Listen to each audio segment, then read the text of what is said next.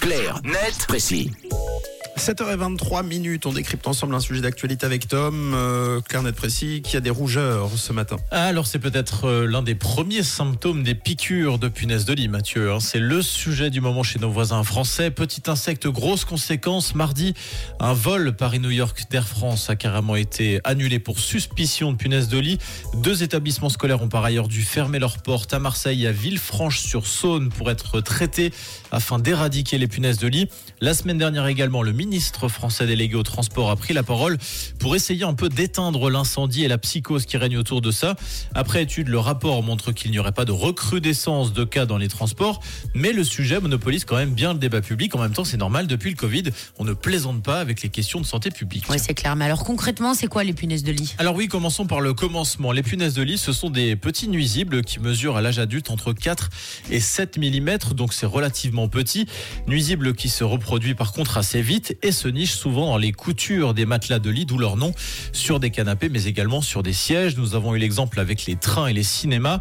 En revanche, d'après ce qu'on sait, les puces de lit, les punaises de lit, bien qu'elles soient invasives et éprouvantes mentalement pour ceux qui ont à les éradiquer, elles ne transmettent pas le maladie. Et on peut parler de phénomènes nouveaux ou pas? Non, les punaises de lit ont fait leur euh, grand retour dans nos pays occidentaux depuis une trentaine d'années à la faveur de modes de vie de plus en plus nomades, de consommation favorisant l'achat de seconde main et aussi, il faut bien le dire, d'une résistance croissante aux insecticides.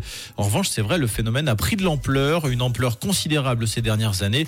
Pour vous donner un exemple, en France, on recensait un peu moins de 900 000 interventions pour éra- éradiquer ces petites bêtes en 2020.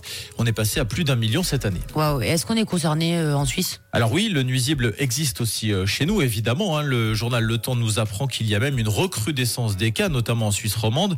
Le porte-parole des CFF indique cependant ne pas avoir connaissance de cas dans les À surveiller donc, mais pas question pour l'instant de tirer la sonnette d'alarme. Et dernière question, si on aperçoit ces petites bêtes chez nous, on doit faire quoi du coup? Alors, il faut nettoyer minutieusement les objets euh, infectés avec de la vapeur pour éradiquer l'insecte, mais également les œufs. La solution extrême est évidemment de jeter les objets qui seraient trop infectés.